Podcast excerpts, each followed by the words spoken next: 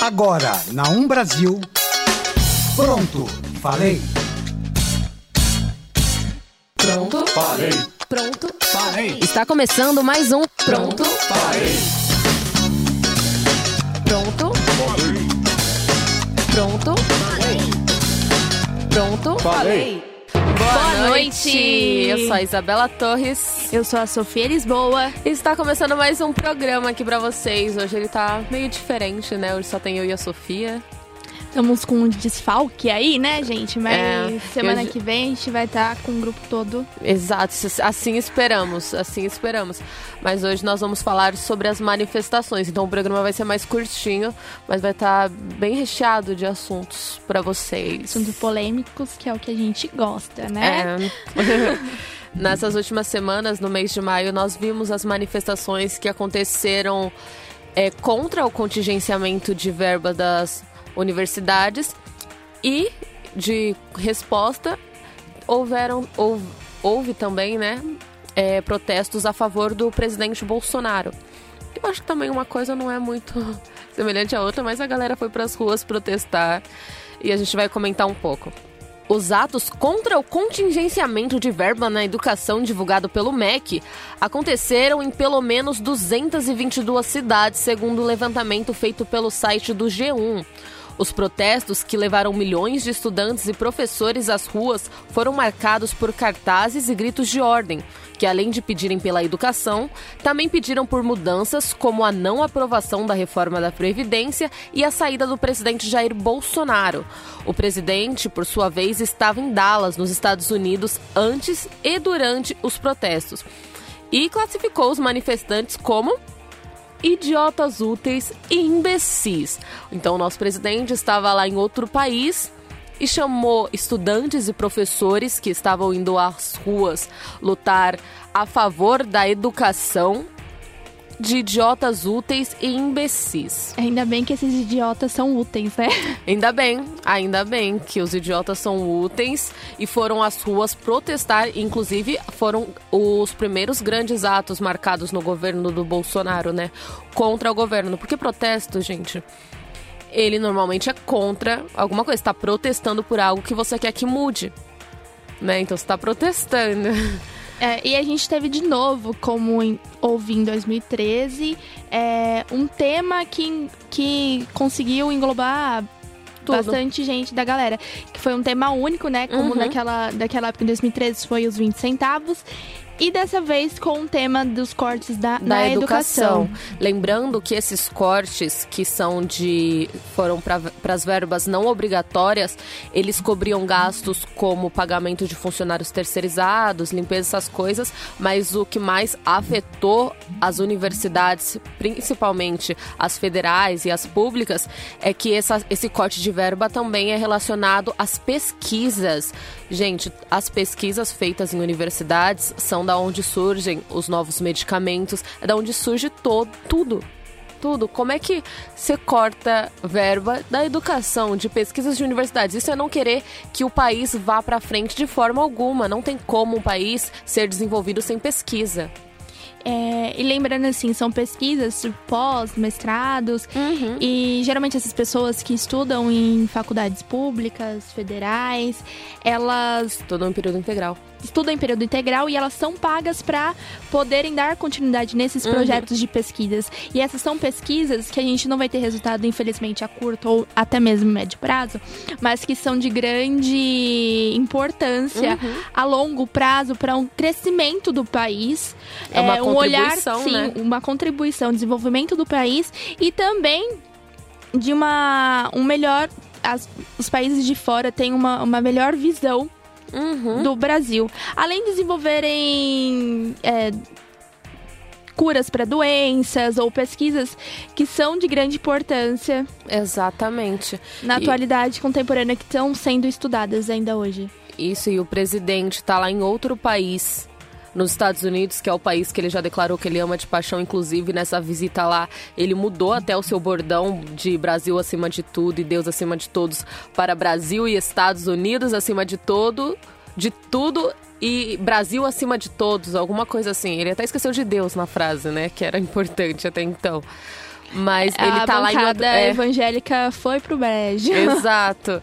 Ele tava lá em outro país chamando estudantes de imbecis, de idiotas úteis. É completamente inadmissível. Primeiro, o Bolsonaro tem que aprender que uma democracia é baseada no na oposição. Se você não tem oposição, você não é democracia. Faz parte. Durante todos os anos de PT, houve a oposição. O que causou o impeachment da Dilma foi a oposição, foi graças à democracia. Então a democracia é importante e a oposição também, para que a gente mantenha um equilíbrio nos poderes em tudo. E era uma manifestação a favor da educação. A que ponto chegamos? Tivemos que ir às ruas pedir para que não fossem cortados, cortadas verbas cortadas não, né? Eles chamam de contingenciamento, mas é basicamente um corte porque mas essas verbas é um, não vão é, chegar. É um dinheiro que você não vai poder usar, vai estar tá parado ali uhum. e que provavelmente você não vai poder usar, então é praticamente um corte. Tirar isso de pesquisas, é um governo que aponta tanto para a evolução do país, para um crescimento, querer cortar a base de tudo isso e ainda alegando que iria colocar no ensino básico. O que só não, não que não condiz com o que ele falou na prática, porque também condiz. ia ser cortado alguns orçamentos Inclu no ensino básico. Inclusive, as creches estão com o menor orçamento, se eu não me engano, em 19 anos, as creches públicas do Brasil. Então não condiz, está completamente errado e pessoas irem às ruas protestarem contra o, o protesto que estava sendo contra o corte da educação, alegando nada, é pior ainda. É uma lavagem cerebral, assim, inadmissível. É. Como é que a gente chegou a um ponto em que parte da população apoia e aplaude corte de verba em educação, alegando que em universidades federais e universidades públicas acontecem o que o Entraub disse, balbúrdias. Eu quero saber qual deles esteve nas universidades e presenciou isso, ou desde quando a verba vai para festas universitárias. As festas universitárias são promovidas pelos próprios alunos com dinheiro tirado deles mesmo, ou então eles vão e fazem. Não, não tem lógica, entendeu, gente? É, e eu não sei, é uma alienação que os bolsonaristas, né, que a gente pode dizer assim, eles têm, porque eu não sei qual é o tipo de conteúdo que eles consomem, porque eu acho que é um tipo de conteúdo muito enviesado, que foge um pouquinho da realidade, e eu tenho a impressão que quando há esse tipo de manifestação contra é, algum algum, por exemplo, da educação de verba, que teve um contingente que é, é oposição à decisão do Bolsonaro, eles vão lá, ah, não, vamos fazer uma manifestação pró-Bolsonaro, mas não contra. É, a manifestação em si dessa uhum. medida, mas para defender o seu líder. É, assim. virou ídolo, gente. É político, ele tá lá, tem que cumprir obrigações. Ele não é ídolo, ele não tem que ficar estampado em camiseta, em bandeira, nem ele, nem nenhum outro que já passou que venha a aparecer. É inadmissível, é errado. Eles estão sendo pagos para cumprir um trabalho.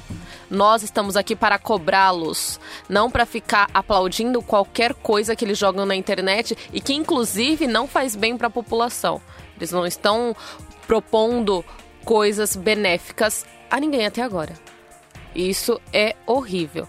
E sem falar que as manifestações também elas trouxeram outras pautas, né, dos estudantes, não só a parte da educação, mas também é, houve um envolvimento de sindicatos, mas sindicatos de professores e muitos mais. Mas, é claro que a gente tem as bandeiras políticas gente, que às vezes é, aparecem, mas, mas é minoria. Sim, mas eu acho que é até comum porque eles ajudaram a promover esse evento, uhum. ajudaram a criação desse evento. Então, é assim, a gente não pode levar essas minorias que ajudaram a fazer essa manifestação como o ideal Geral. político dessa manifestação. Falar que a manifestação ela... foi petista ou Sim, algo do tipo. Porque eu acredito que ela foi muito apartidária, viu? Essa uhum. manifestação, porque o foi em busca ali de um ideal, que era contra o conting... é... contingenciamento de verba. Exatamente, não em si apoiando um partido. É claro que, por exemplo, a CUT, ela ajudou a, a realização é um né? a realização dessa manifestação ela ajudou financeiramente com os carros de sons é, de, de som. Então a gente é como a do Bolsonaro também teve partidos presentes uhum. dentro da manifestação. Sempre tem. Você está ouvindo na Um Brasil. Pronto falei falando agora na manifestação que houve no dia 30, que foi em resposta à manifestação do dia 15 de maio. Dia 30 não, perdão, no dia 26 de maio, no último domingo. É, foram milhares de pessoas também às ruas de várias cidades aqui do Brasil.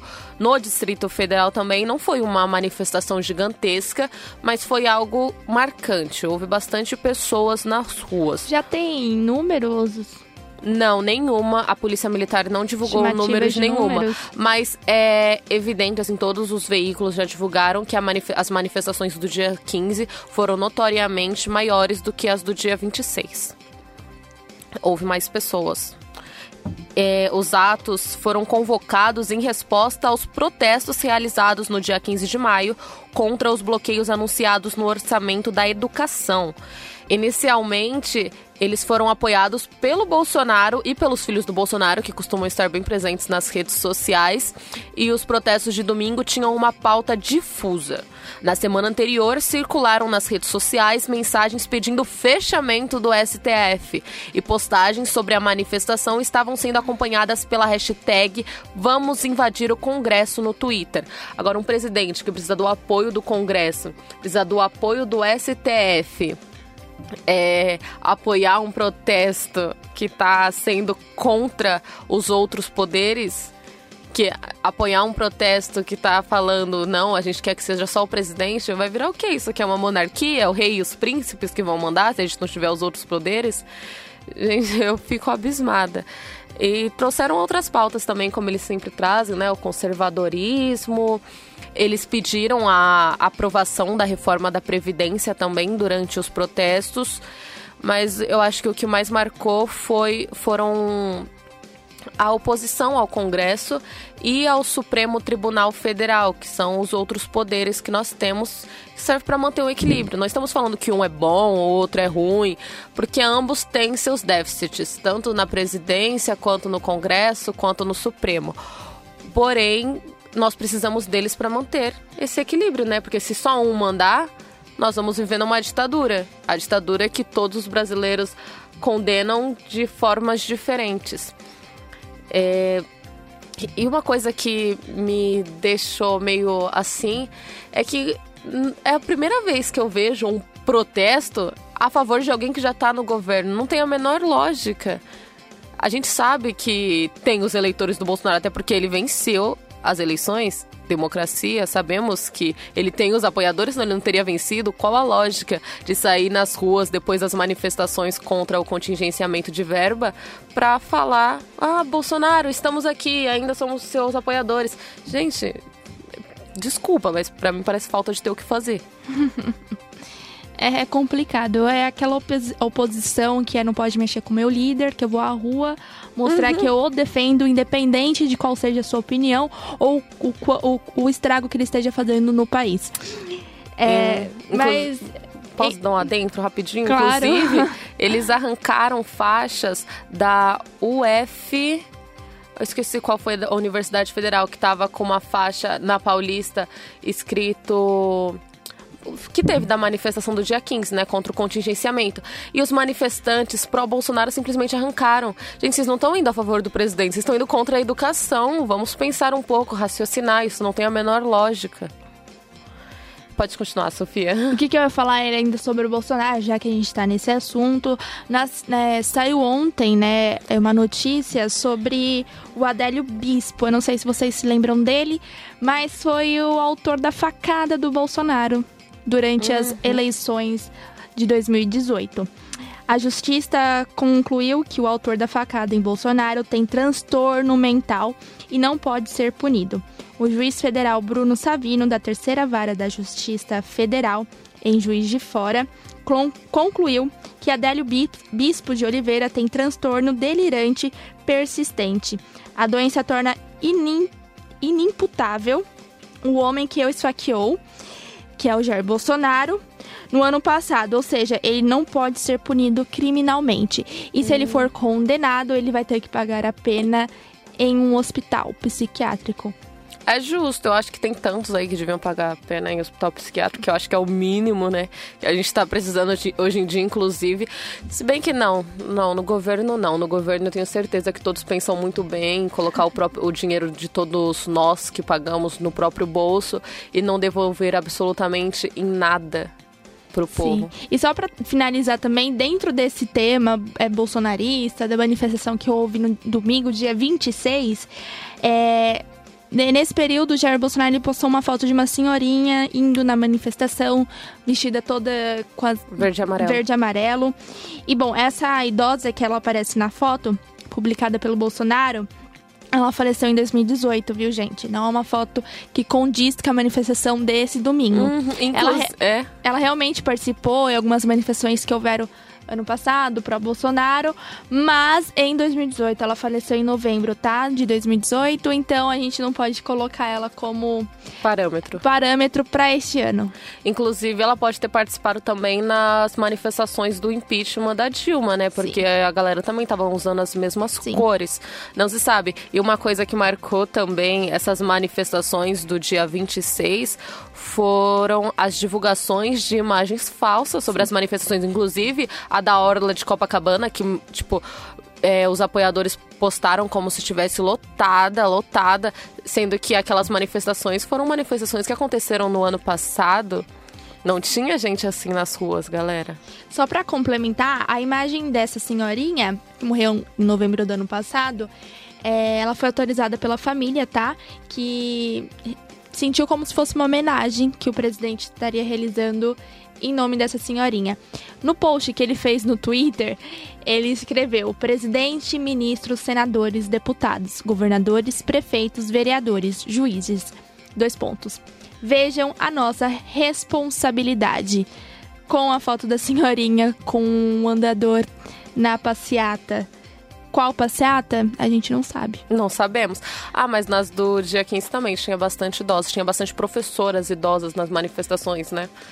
Sim, foi, é, foi a, presen é... a, presença de professores, a, a, diferença de idade, inclusive, né? Porque a presença de estudantes, inclusive de estudantes que ainda não estavam na faculdade, que estão prestando vestibulares, que a galera se mata durante três anos para entrar numa federal, para vir alguém falando que vai cortar a verba. Eles estavam lá protestando também e os professores ao lado deles. Foi linda a manifestação. é, eu acho que é bacana a gente ver isso e é uma, com uma iniciativa positiva. positiva. As pessoas têm que. A oposição sempre tem que estar tá ali firmando para cobrar o governo. Não teve uhum.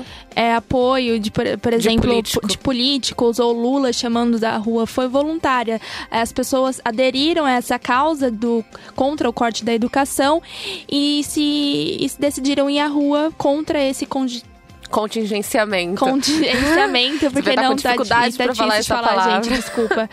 Mas é, eu acho que o que tem que pontuar aqui é que a galera tem que parar de dividir o Brasil, porque acredito que desde a época do impeachment da Dilma, o Brasil, o Brasil foi dividido em dois polos, os contra o Lula e os a favores. Só que isso não é realidade, gente. Aí quando o Bolsonaro chegou, seria era quem era a favor do Lula, do Lula era completamente contra o Bolsonaro e vice-versa. Isso não é real, dá para você ser contra os dois, viu, galera? Uhum. Dá para você ser. Vamos dar uma amenizada aqui nos assuntos, as pautas da Sofia. Vamos dar uma amenizada, vamos dar uma. Vamos fugir um pouquinho da realidade, porque. Não da realidade em si, mas vamos assim da realidade do momento. E vamos voltar um pouquinho para a história.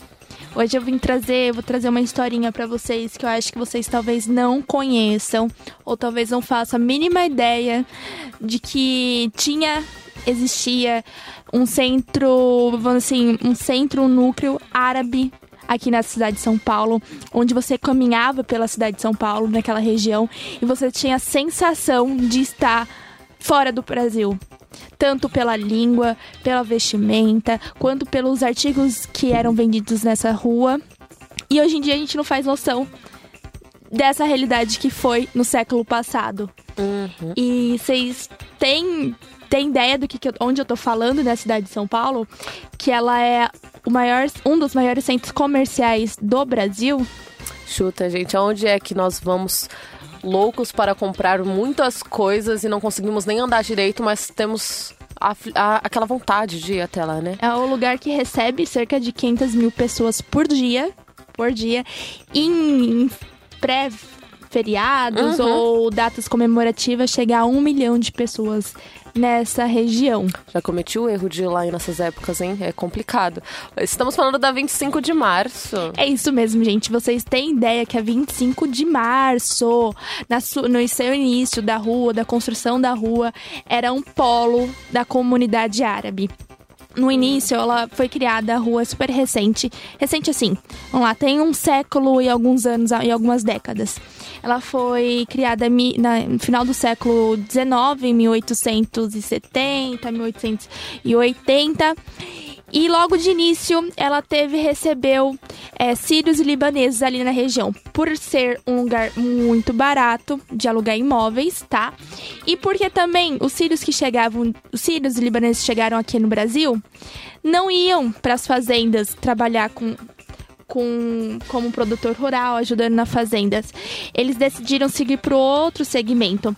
Eles decidiram fazer mascateação. Para quem não sabe, mascateação é quando você pega aquelas bugigangas, armarinhos, utensílios pequenininhos e sai vendendo de porta em porta, que era muito comum naquela época. Hoje em dia, é, ainda tem, só que é muito raro, que são aquelas pessoas vendendo, por exemplo, endredom no carro, que vai passando de porta em porta. Eu acho que não é muito comum hoje em dia, mas que alguns anos atrás, cinco anos atrás, você ainda conseguia achar em alguns bairros. É, então, eles, com esses trabalhos, conseguiram, indo em, pelos rincões do Brasil, conseguiram ganhar uma graninha e se estabilizaram na região da 25 de março. É, a gente pode dizer que eles começaram com varejo na cidade de São Paulo e foram um dos propulsores para a economia paulistana também. Para você ter uma ideia, já em 1910, gente, já, lá já era proliferação assim de sírio-libanese, é, libaneses. Você andava lá pela região, na 25 e suas adjacentes, é, você só via sírio falando em árabe, é, vestimentas, lojas, por exemplo, eram muito coloridas. É, os produtos eram pendurados nas portas, então era, era bem legal. E também as casas eram em cima da, da, da venda, onde eles comercializavam seus produtos. Isso é até Ou se- hoje, né? Uma não, hoje em dia, marcada. isso. As, os prédios são os mesmos. Então você pode ver que a estrutura é a mesma. As lojas em cima e aí tem a casa na parte de cima. Só que não são mais casas, as pessoas não moram mais lá. Tá, mas até o século 1950 era muito comum as pessoas trabalharem e morarem no mesmo local. Aí foi ganhando, foi crescendo, né, o comércio e foram saindo da 25 de março, é, questão de, de moradia mesmo. Eles foram indo para Ipiranga, para Vila Mariana, mas o comércio continuava lá.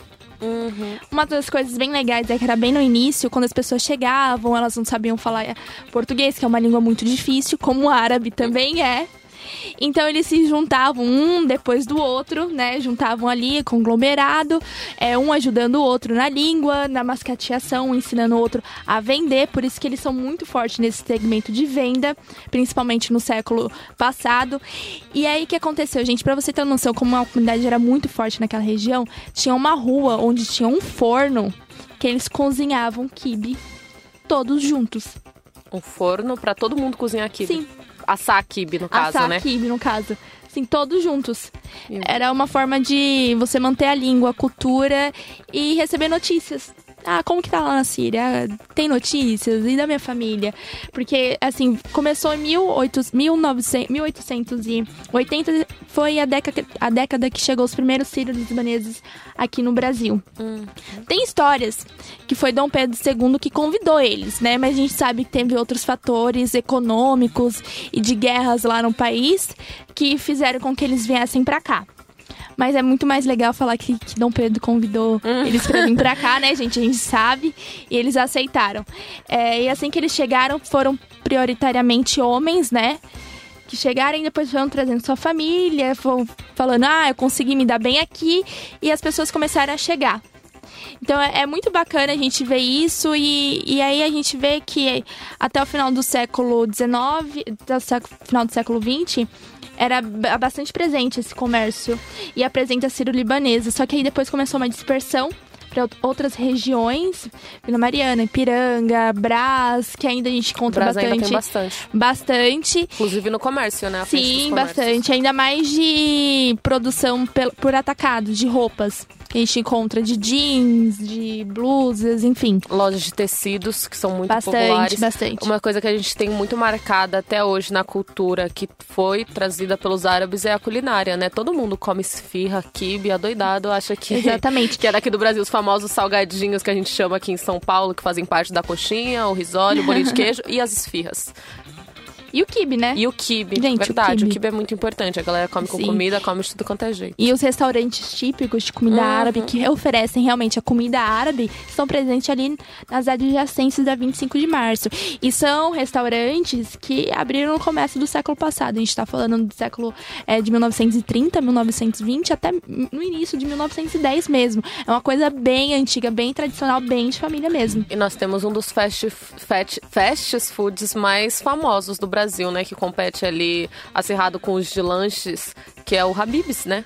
E o De com- ragazzo, né? O ragazzo e o Habib's são a mesma franquia. Da mesma franquia, né? E os dois fornecem esse estilo de comida árabe mais pro lado das esfirras mesmo, né? Que são as famosas esfirras do Habib's, que todo mundo gosta. A merchan à parte, né? Mexer bem é aquele momento, né? Mas, assim, era muito bacana ver essa história e, e vocês verem que era um núcleo muito forte na região, porque tem histórias, mesmo registros de pessoas que não falavam árabe, que nem eram descendentes de árabes e que só por frequentar direto a região ou comercializar com sírios libaneses aprenderam árabe, gente. E é uma língua muito difícil. É que ela é bem inversa, né? Eles escrevem de trás pra frente comparado a gente, ou a gente comparado a eles, sei lá.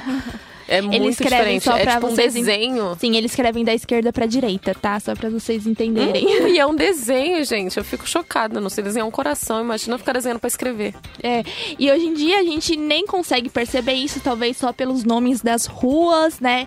Que são todas em homenagem a sírios e libaneses que viveram naquela região ou tiveram um comércio muito importante naquela região. E essa mudança ocorreu ali no, no começo desse século, em 2000. E também outra, outra data comemorativa que foi criada, que traz a 25 como muito representante para essa cultura, é o Dia Nacional da Comunidade Árabe, que é o dia 25 de março. Hum, é verdade, né? Nós temos essa comemoração também bem marcante. Ah, eu acho que foi uma. Como todos os imigrantes que compuseram, que compõem até hoje a cultura brasileira, uma ótima agregação, né? A toda a nossa cultura. Nós temos os japoneses na liberdade, hoje em dia também temos sírios lá, temos chineses, coreanos, em todos os lugares.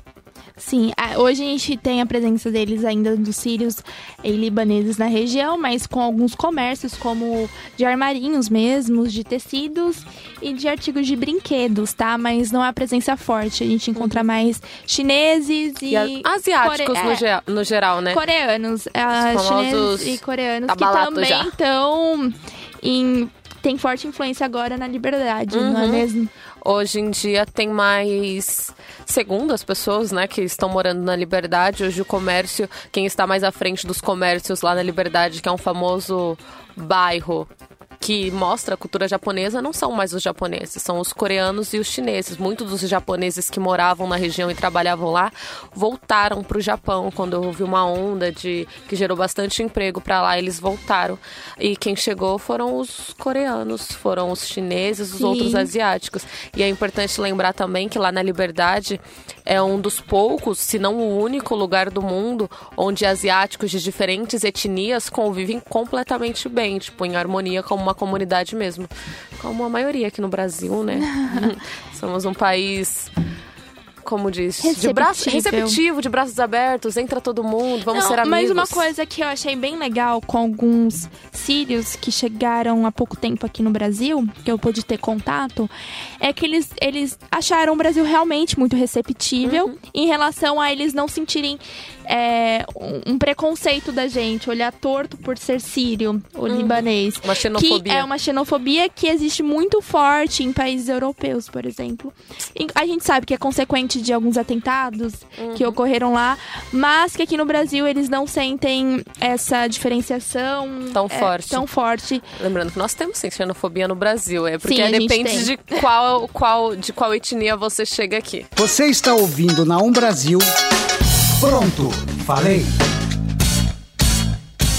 Nessas últimas semanas, no mês de maio, nós vimos as manifestações que aconteceram é, contra o contingenciamento de verba das universidades e, de resposta, houveram, houve, houve também né, é, protestos a favor do presidente Bolsonaro.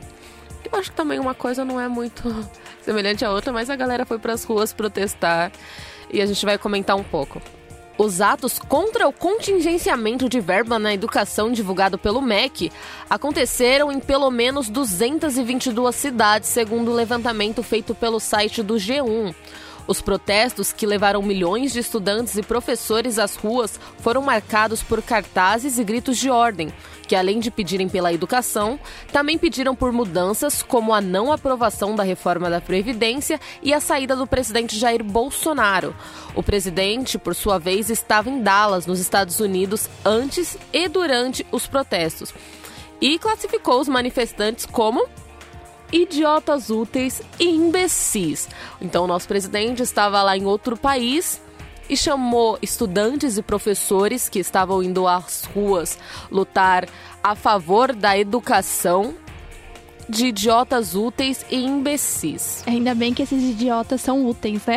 Ainda bem, ainda bem que os idiotas são úteis e foram às ruas protestar. Inclusive, foram os primeiros grandes atos marcados no governo do Bolsonaro, né?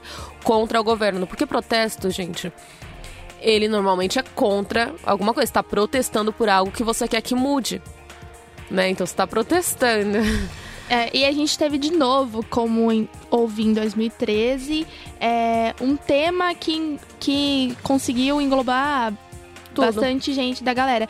Que foi um tema único, né? Como Uhum. naquela, daquela época em 2013 foi os 20 centavos.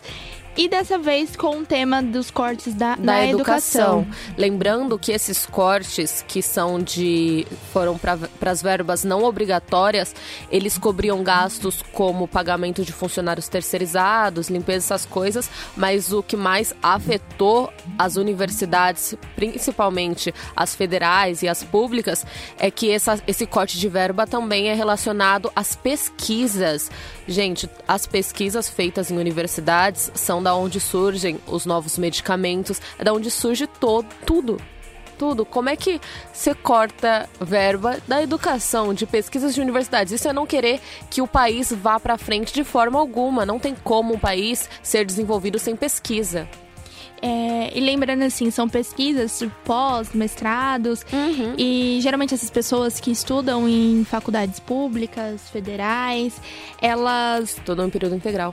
Estudam em período integral e elas são pagas para poderem dar continuidade nesses Uhum. projetos de pesquisas. E essas são pesquisas que a gente não vai ter resultado, infelizmente, a curto ou até mesmo médio prazo, mas que são de grande importância Uhum. a longo prazo para um crescimento do país.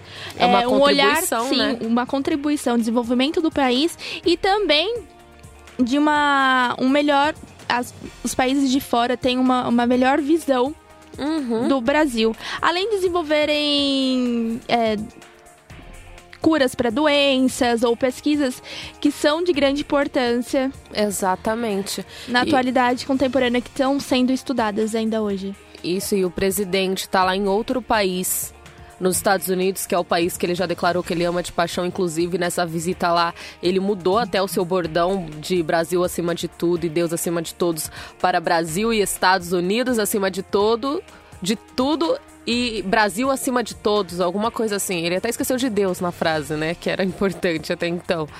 Mas ele a tá lá em outro, é. evangélica foi pro brejo. Exato.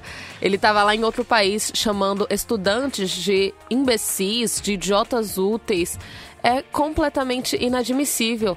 Primeiro, o Bolsonaro tem que aprender que uma democracia é baseada no na oposição. Se você não tem oposição, você não é democracia. Faz parte. Durante todos os anos de PT, houve a oposição. O que causou o impeachment da Dilma foi a oposição, foi graças à democracia. Então a democracia é importante, a oposição também, para que a gente mantenha um equilíbrio nos poderes em tudo. E era uma manifestação a favor da educação. A que ponto chegamos? Tivemos que ir às ruas pedir para que não fossem cortados, cortadas verbas, cortadas não, né? Eles chamam de contingenciamento, mas é basicamente um corte, porque Mas essas verbas é um, não vão é, chegar. É um dinheiro que você não vai poder usar, vai estar parado ali e que Uhum. provavelmente você não vai poder usar, então é praticamente um corte. Tirar isso de pesquisas, você- um governo que aponta tanto para a evolução do país, para um crescimento, querer cortar a base de tudo isso e ainda alegando que iria colocar no ensino básico. O que Só não, não que não condiz com o que ele falou na prática, porque também ia condiz. ser cortado alguns orçamentos Inclu- no ensino básico. Inclusive, as creches estão com o menor orçamento, se eu não me engano, em 19 anos, as creches públicas do Brasil.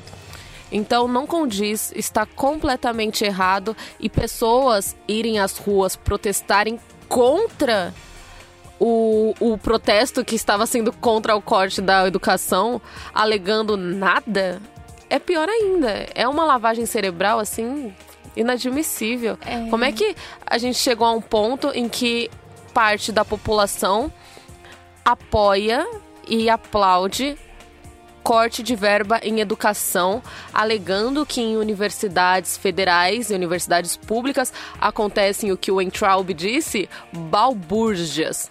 Eu quero saber qual deles esteve nas universidades e presenciou isso, ou desde quando a verba vai para festas universitárias. As festas universitárias são promovidas pelos próprios alunos com dinheiro tirado deles mesmos, então eles vão e fazem. Não, não tem lógica, entendeu, gente? É, e eu não sei, é uma alienação que os bolsonaristas, né, que a gente pode dizer assim, eles têm, porque eu não sei qual é o tipo de conteúdo que eles consomem, porque eu acho que é um tipo de conteúdo muito enviesado, que foge um pouquinho da realidade, e eu tenho a impressão que quando há esse tipo de manifestação contra é, algum algum, por exemplo, da educação de verba, que teve um contingente que é oposição à decisão do Bolsonaro, eles vão lá, "Ah, não, vamos fazer uma manifestação pró-Bolsonaro, mas não contra é, a manifestação em si dessa Uhum. medida, mas para defender o seu líder, É, assim. virou ídolo, gente. É político, ele tá lá, tem que cumprir obrigações. Ele não é ídolo, ele não tem que ficar estampado em camiseta, em bandeira, nem ele, nem nenhum outro que já passou que venha a aparecer. É inadmissível, é errado. Eles estão sendo pagos para cumprir um trabalho. Nós estamos aqui para cobrá-los, não para ficar aplaudindo qualquer coisa que eles jogam na internet e que, inclusive, não faz bem para a população. Eles não estão propondo coisas benéficas a ninguém até agora. Isso é horrível. E sem falar que as manifestações também elas trouxeram outras pautas, né, dos estudantes, não só a parte da educação, mas também é, houve um envolvimento de sindicatos, mas sindicatos de professores e muitos mais. Mas- É claro que a gente tem as bandeiras políticas Gente, que às vezes é, aparecem, mas acho- é minoria. Sim, mas eu acho que é até comum porque eles ajudaram a promover esse evento, Uhum. ajudaram a criação desse evento. Então, é assim, a gente não pode levar essas minorias que ajudaram a fazer essa manifestação como o ideal Geral. político dessa manifestação. Falar que a manifestação ela- foi petista ou algo Sim, do tipo. Porque eu acredito que ela foi muito apartidária, viu? Essa Uhum. manifestação, porque o foi em busca ali de um ideal, que era contra o conge- é, Contingenciamento de verba. Exatamente, não em si apoiando um partido. É claro que, por exemplo, a CUT, ela ajudou a, A é um realização sindicato, né? a realização dessa manifestação. Ela ajudou financeiramente com os carros de, sons, é, de, de som.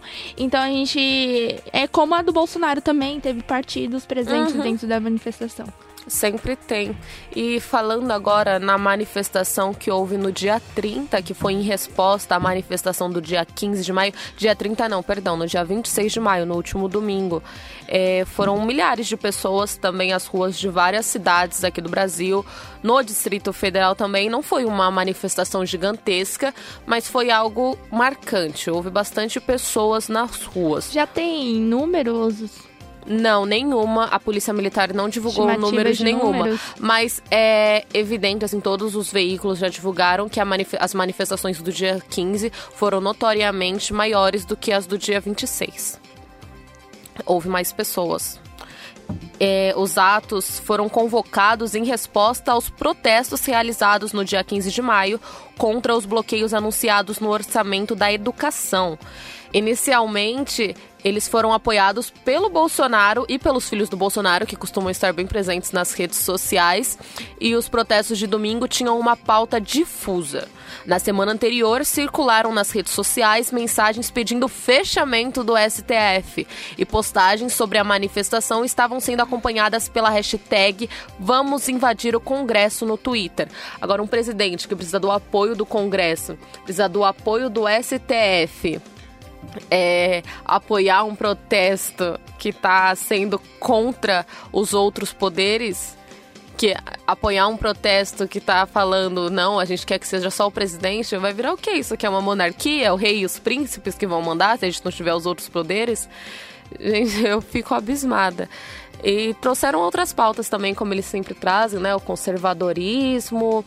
Eles pediram a aprovação da reforma da Previdência também durante os protestos. Mas eu acho que o que mais marcou foi, foram a oposição ao Congresso e ao Supremo Tribunal Federal, que são os outros poderes que nós temos, que serve para manter o equilíbrio. Não estamos falando que um é bom, o outro é ruim, porque ambos têm seus déficits, tanto na presidência, quanto no Congresso, quanto no Supremo. Porém, nós precisamos deles para manter esse equilíbrio, né? Porque se só um mandar, nós vamos vivendo uma ditadura. A ditadura que todos os brasileiros condenam de formas diferentes. É, e uma coisa que me deixou meio assim é que é a primeira vez que eu vejo um protesto a favor de alguém que já está no governo. Não tem a menor lógica. A gente sabe que tem os eleitores do Bolsonaro, até porque ele venceu as eleições, democracia, sabemos que ele tem os apoiadores, senão ele não teria vencido. Qual a lógica de sair nas ruas depois das manifestações contra o contingenciamento de verba para falar: ah, Bolsonaro, estamos aqui, ainda somos seus apoiadores? Gente, desculpa, mas para mim parece falta de ter o que fazer. É complicado. É aquela opos- oposição que é não pode mexer com o meu líder, que eu vou à rua mostrar que eu o defendo, independente de qual seja a sua opinião ou o, o, o estrago que ele esteja fazendo no país. É, É, mas Posso dar um adentro rapidinho? Claro. Inclusive, eles arrancaram faixas da UF. Eu esqueci qual foi a Universidade Federal que estava com uma faixa na Paulista escrito que teve da manifestação do dia 15, né, contra o contingenciamento. E os manifestantes pró-Bolsonaro simplesmente arrancaram. Gente, vocês não estão indo a favor do presidente, vocês estão indo contra a educação. Vamos pensar um pouco, raciocinar, isso não tem a menor lógica. Pode continuar, Sofia. O que, que eu ia falar ainda sobre o Bolsonaro, já que a gente está nesse assunto. Nas- né, saiu ontem, né, uma notícia sobre o Adélio Bispo. Eu não sei se vocês se lembram dele, mas foi o autor da facada do Bolsonaro durante as eleições de 2018. A justiça concluiu que o autor da facada em Bolsonaro tem transtorno mental e não pode ser punido. O juiz federal Bruno Savino, da terceira vara da Justiça Federal, em Juiz de Fora, con- concluiu que Adélio Bi- Bispo de Oliveira tem transtorno delirante persistente. A doença torna inim- inimputável o homem que o esfaqueou, que é o Jair Bolsonaro, no ano passado, ou seja, ele não pode ser punido criminalmente. E se ele for condenado, ele vai ter que pagar a pena em um hospital psiquiátrico. É justo, eu acho que tem tantos aí que deviam pagar a pena em hospital psiquiátrico, que eu acho que é o mínimo, né? Que a gente tá precisando hoje, hoje em dia, inclusive. Se bem que não, não, no governo não. No governo eu tenho certeza que todos pensam muito bem em colocar o, próprio, o dinheiro de todos nós que pagamos no próprio bolso e não devolver absolutamente em nada pro povo. Sim. E só pra finalizar também, dentro desse tema é, bolsonarista, da manifestação que houve no domingo, dia 26, é, nesse período, o Jair Bolsonaro postou uma foto de uma senhorinha indo na manifestação, vestida toda com as Verde e amarelo. verde e amarelo. E bom, essa idosa que ela aparece na foto, publicada pelo Bolsonaro, ela faleceu em 2018, viu, gente? Não é uma foto que condiz com a manifestação desse domingo. Uhum, ela, é. ela realmente participou em algumas manifestações que houveram ano passado para Bolsonaro, mas em 2018 ela faleceu em novembro, tá? De 2018, então a gente não pode colocar ela como parâmetro. Parâmetro para este ano. Inclusive, ela pode ter participado também nas manifestações do impeachment da Dilma, né? Porque Sim. a galera também estava usando as mesmas Sim. cores. Não se sabe. E uma coisa que marcou também essas manifestações do dia 26 foram as divulgações de imagens falsas sobre Sim. as manifestações, inclusive a da Orla de Copacabana, que, tipo, é, os apoiadores postaram como se estivesse lotada, lotada, sendo que aquelas manifestações foram manifestações que aconteceram no ano passado. Não tinha gente assim nas ruas, galera. Só para complementar, a imagem dessa senhorinha, que morreu em novembro do ano passado, é, ela foi autorizada pela família, tá? Que sentiu como se fosse uma homenagem que o presidente estaria realizando em nome dessa senhorinha. No post que ele fez no Twitter, ele escreveu: presidente, ministros, senadores, deputados, governadores, prefeitos, vereadores, juízes. Dois pontos. Vejam a nossa responsabilidade. Com a foto da senhorinha com um andador na passeata qual passeata, a gente não sabe. Não sabemos. Ah, mas nas do dia 15 também tinha bastante idosos, tinha bastante professoras idosas nas manifestações, né? Sim, foi, é, foi a, presen é... a, presença de professores, a, a, diferença de idade, inclusive, né? Porque a presença de estudantes, inclusive de estudantes que ainda não estavam na faculdade, que estão prestando vestibulares, que a galera se mata durante três anos para entrar numa federal, para vir alguém falando que vai cortar a verba. Eles estavam lá protestando também e os professores ao lado deles. Foi linda a manifestação. É, eu acho que é bacana a gente ver isso e é uma, com uma iniciativa positiva. positiva. As pessoas têm que. A oposição sempre tem que estar tá ali firmando para cobrar o governo. Não teve uhum. é, apoio de, por, por exemplo, de, político. de, políticos ou Lula chamando da rua. Foi voluntária. As pessoas aderiram a essa causa do contra o corte da educação e se, e se decidiram ir à rua contra esse contingenciamento. Contingenciamento, porque não tá, dificuldade tá, tá falar essa falar, palavra. gente, desculpa. Mas é, eu acho que o que tem que pontuar aqui é que a galera tem que parar de dividir o Brasil, porque acredito que desde a época do impeachment da Dilma, o Brasil, o Brasil foi dividido em dois polos, os contra o Lula e os a favores. Só que isso não é realidade, gente. Aí quando o Bolsonaro chegou, seria era quem era a favor do Lula, do Lula era completamente contra o Bolsonaro e vice-versa. Isso não é real, dá para você ser contra os dois, viu, galera? Uhum. Dá para você ser. Você está ouvindo na Um Brasil. Pronto, falei. Vamos as, dar uma amenizada aqui nos assuntos, as pautas da Sofia. Vamos dar uma amenizada, vamos dar uma. Vamos fugir um pouquinho da realidade, porque. Não da realidade em si, mas vamos assim da realidade do momento. E vamos voltar um pouquinho para a história.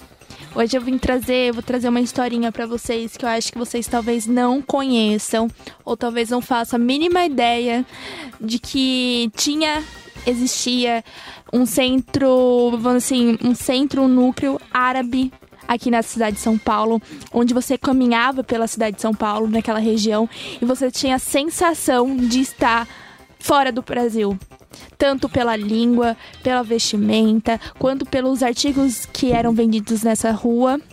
E hoje em dia a gente não faz noção dessa realidade que foi no século passado. Uhum. E vocês têm, têm ideia do que, onde eu tô falando da cidade de São Paulo? Que ela é o maior, um dos maiores centros comerciais do Brasil.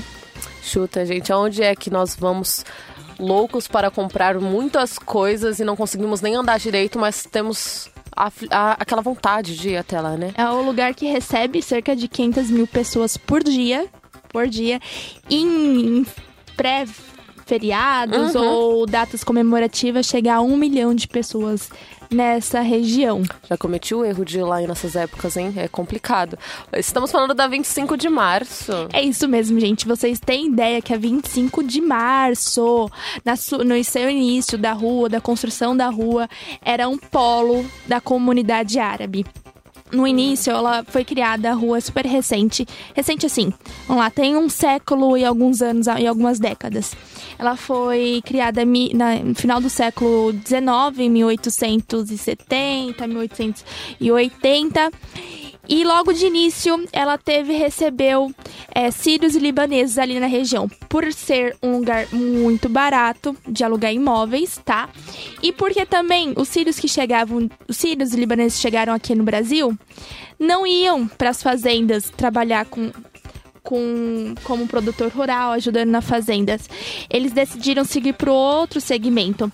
Eles decidiram fazer mascateação. Para quem não sabe, mascateação é quando você pega aquelas dizer, bugigangas, armarinhos, utensílios pequenininhos e sai vendendo de porta em porta, que era muito comum naquela época. Hoje em dia, é, ainda tem, só que é muito raro, que são aquelas pessoas vendendo, por exemplo, endredom no carro, que vai passando de porta em porta. Eu acho que não é muito comum hoje em dia, mas que alguns anos atrás, cinco anos atrás, você ainda conseguia achar em alguns bairros. É, então, eles, com esses trabalhos, conseguiram, indo em, pelos rincões do Brasil, conseguiram ganhar uma graninha e se estabilizaram na região da 25 de março. É, a gente pode dizer que eles começaram com varejo na cidade de São Paulo e foram um dos propulsores para a economia paulistana também. Para você ter uma ideia, já em 1910, gente, já, lá já era proliferação assim de sírio-libanese, é, libaneses. Você andava lá pela região, na 25 e suas adjacentes, é, você só via sírio falando em árabe, é, vestimentas, lojas, por exemplo, eram muito coloridas. É, os produtos eram pendurados nas portas, então era, era bem legal. E também as casas eram em cima da, da, da venda, onde eles comercializavam seus produtos. Isso é até Ou hoje, né? Uma não, hoje em dia, marcada. isso, as, os prédios são os mesmos. Então você pode ver que a estrutura é a mesma, as lojas em cima e aí tem a casa na parte de cima, só que não são mais casas, as pessoas não moram mais lá. Hum. Tá, mas até o século 1950 era muito comum as pessoas trabalharem e morarem no mesmo local. Aí foi ganhando, foi crescendo, né, o comércio e foram saindo da 25 de março, é, questão de, de moradia mesmo. Eles foram indo para Ipiranga, para Vila Mariana, mas o comércio continuava lá. Uhum. Uma das coisas bem legais é que era bem no início, quando as pessoas chegavam, elas não sabiam falar português, que é uma língua muito difícil, como o árabe também é. Então eles se juntavam um depois do outro, né? Juntavam ali, conglomerado, é, um ajudando o outro na língua, na mascateação, ensinando o outro a vender. Por isso que eles são muito fortes nesse segmento de venda, principalmente no século passado. E aí o que aconteceu, gente? Para você ter uma noção como a comunidade era muito forte naquela região, tinha uma rua onde tinha um forno que eles cozinhavam quibe todos juntos. Um forno para todo mundo cozinhar quibe. Sim, assar kibe, no caso, assar né? Kibe, no caso. Assim, todos juntos. Era uma forma de você manter a língua, a cultura e receber notícias. Ah, como que tá lá na Síria? Tem notícias? E da minha família? Porque, assim, começou em 1800, 1880, foi a década, a década que chegou os primeiros sírios libaneses aqui no Brasil. Uhum. Tem histórias que foi Dom Pedro II que convidou eles, né? Mas a gente sabe que teve outros fatores econômicos e de guerras lá no país que fizeram com que eles viessem para cá. Mas é muito mais legal falar que, que Dom Pedro convidou hum. eles pra vir pra cá, né, gente? A gente sabe. E eles aceitaram. É, e assim que eles chegaram, foram prioritariamente homens, né? que chegaram e depois foram trazendo sua família, foram falando, ah, eu consegui me dar bem aqui, e as pessoas começaram a chegar. Então é, é muito bacana a gente ver isso, e, e aí a gente vê que até o final do século XIX, até o final do século XX, era bastante presente esse comércio e a presença sírio-libanesa. Só que aí depois começou uma dispersão para outras regiões, Vila Mariana, Ipiranga, Brás, que ainda a gente encontra Brás bastante. Ainda tem bastante. Bastante. Inclusive no comércio, né? Sim, bastante. Ainda mais de produção por atacado, de roupas a gente encontra de jeans, de blusas, enfim. Lojas de tecidos que são muito bastante, populares. Bastante, Uma coisa que a gente tem muito marcada até hoje na cultura, que foi trazida pelos árabes, é a culinária, né? Todo mundo come esfirra, quibe, adoidado, acha que... Exatamente. que é daqui do Brasil, os famosos salgadinhos que a gente chama aqui em São Paulo, que fazem parte da coxinha, o risole, o bolinho de queijo e as esfirras. E o kibe, né? E o kibe, Gente, verdade. O kibe. é muito importante. A galera come com Sim. comida, come de tudo quanto é jeito. E os restaurantes típicos de comida Uhum. árabe que oferecem realmente a comida árabe estão presentes ali nas adjacências da 25 de março. E são restaurantes que abriram no começo do século passado. A gente está falando do século é, de 1930, 1920 até no início de 1910 mesmo. É uma coisa bem antiga, bem tradicional, bem de família mesmo. E nós temos um dos fast, fast, fast foods mais famosos do Brasil, né? Que compete ali acirrado com os de lanches, que é o Habib's, né? E o ragazzo, né? O ragazzo e o Habib's são a mesma franquia. Da mesma franquia, né? E os dois fornecem esse estilo de comida árabe mais pro lado das esfirras mesmo, né? Que são as famosas esfirras do Habib's, que todo mundo gosta. A merchan à parte, né? Mexer bem é aquele momento, né? Mas, assim, era muito bacana ver essa história e, e vocês verem que era um núcleo muito forte na região, porque tem histórias, mesmo registros de pessoas que não falavam árabe, que nem eram descendentes de árabes e que só por frequentar direto a região ou comercializar com sírios libaneses aprenderam árabe, gente. E é uma língua muito difícil. É que ela é bem inversa, né? Eles escrevem de trás pra frente comparado a gente, ou a gente comparado a eles, sei lá. É muito escrevem diferente. só É pra tipo um vocês en- desenho. Sim, eles escrevem da esquerda pra direita, tá? Só pra vocês entenderem. Hum, e é um desenho, gente. Eu fico chocada. Não sei desenhar um coração. Imagina eu ficar desenhando pra escrever. É, e hoje em dia a gente nem consegue perceber isso, talvez só pelos nomes das ruas, né? Que são todas em homenagem a sírios e libaneses que viveram naquela região ou tiveram um comércio muito importante naquela região. E essa mudança ocorreu ali no, no começo desse século, em 2000. E também outra, outra data comemorativa que foi criada, que traz a 25 como muito representante para essa cultura, é o Dia Nacional da Comunidade Árabe, que é o dia 25 de março. Hum, é verdade, né? Nós temos essa comemoração também bem marcante. Ah, eu acho que foi uma. Como todos os imigrantes que compuseram, que compõem até hoje a cultura brasileira, uma ótima agregação, né? A toda a nossa cultura. Nós temos os japoneses na liberdade, hoje em dia também temos sírios lá, temos chineses, coreanos, em todos os lugares. Sim, hoje a gente tem a presença deles ainda dos sírios e libaneses na região, mas com alguns comércios como de armarinhos mesmos, de tecidos e de artigos de brinquedos, tá? Mas não a presença forte. A gente encontra mais chineses e, E asiáticos core- no, é, gea- no geral, né? coreanos, ah, Os chineses e coreanos que tabalato também já. estão em tem forte influência agora na liberdade, não é Uhum. mesmo? Hoje em dia tem mais, segundo as pessoas, né, que estão morando na Liberdade, hoje o comércio, quem está mais à frente dos comércios lá na Liberdade, que é um famoso bairro que mostra a cultura japonesa, não são mais os japoneses, são os coreanos e os chineses. Muitos dos japoneses que moravam na região e trabalhavam lá voltaram para o Japão quando houve uma onda de que gerou bastante emprego para lá, eles voltaram. E quem chegou foram os coreanos, foram os chineses, os Sim. outros asiáticos. E é importante lembrar também que lá na Liberdade é um dos poucos, se não o único lugar do mundo onde asiáticos de diferentes etnias convivem completamente bem, tipo, em harmonia como uma comunidade mesmo. Como a maioria aqui no Brasil, né? Somos um país. Como diz, de braços Receptível. receptivo, de braços abertos, entra todo mundo, vamos Não, ser amigos. Mas uma coisa que eu achei bem legal com alguns sírios que chegaram há pouco tempo aqui no Brasil, que eu pude ter contato, é que eles, eles acharam o Brasil realmente muito receptível Uhum. em relação a eles não sentirem é, um, preconceito da gente, olhar torto por ser sírio ou libanês. Uma xenofobia. Que é uma xenofobia que existe muito forte em países europeus, por exemplo. A gente sabe que é consequente de alguns atentados Uhum. que ocorreram lá, mas que aqui no Brasil eles não sentem essa diferenciação Tão é, forte. tão forte. Lembrando que nós temos sim xenofobia no Brasil, é porque Sim, gente depende de qual, qual, de qual etnia você chega aqui. Mas nós vamos finalizando o programa com essa parte histórica aqui trazida pela Sofia, que nós trazemos sempre. E ficamos por aqui até a próxima terça-feira, gente. E acompanhe também o Brigadeiro Ideal toda sexta-feira. A partir do quê? 9 horas? Seis horas, gente. Acabei seis de ouvir horas. aqui, a partir das 18 horas. A gente ou erra a data ou erra a hora, né? Sempre assim. Ah, mas tudo Mas bem, tudo bem, a gente tá importante tá divulgando, e divulgando. vocês não perder- perderem esse programa maravilhoso que é o Brigadeiro Ideal, tá, gente? Beijos e até a próxima terça-feira. Tchau, tchau. Pronto? Falei. Você ouviu pela Um Brasil. Pronto, falei.